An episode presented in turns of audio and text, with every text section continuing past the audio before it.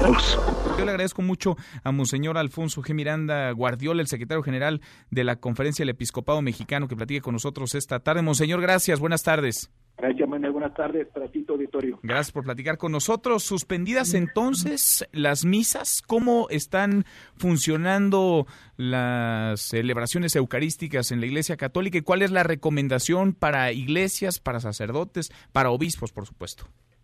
Sí, bien. Eh, brevemente te digo que hemos, hemos eh, publicado varios comunicados, el último ayer mismo, donde recomendábamos a los obispos en las 98 diócesis del país que de acuerdo a las circunstancias de cada ciudad y de cada estado implementaran las medidas preventivas más necesarias de acuerdo a su realidad.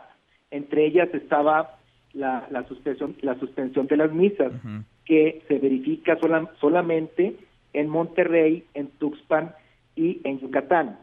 Eh, en las demás diócesis, los, los obispos han reaccionado eh, muy rápidamente y responsablemente, eh, no, no cancelando, no suspendiendo las misas, sino que estas se lleven a cabo de acuerdo a las medidas de prevención indicadas, tanto nacional como internacionalmente.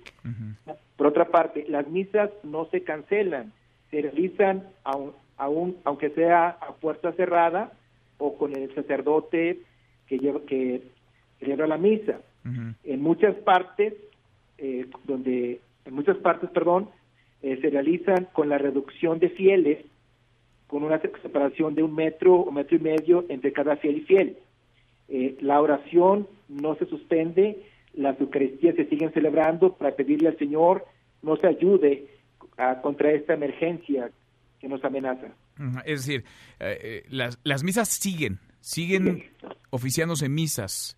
Sí. ¿Qué podría o qué tendría que ocurrir para que éstas se suspendieran? ¿Tendríamos que avanzar de fase, fase 2, fase 3? ¿O este no es un escenario que contemplan ustedes? Sí, de hecho, como, como acabo de señalar, ya son tres diócesis que han, que han suspendido las, las misas dominicales, en Monterrey incluso todas las misas, para la prevención del contagio.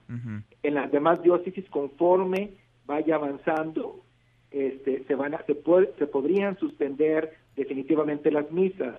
Por lo pronto, se están aplicando las medidas preventivas este, estrictas, ciertamente, y necesarias. ¿Cuál sería la recomendación desde la Conferencia del Episcopado Mexicano para el Via Crucis, por ejemplo, para la celebración del el Via Crucis de la Pasión de Cristo en Iztapalapa?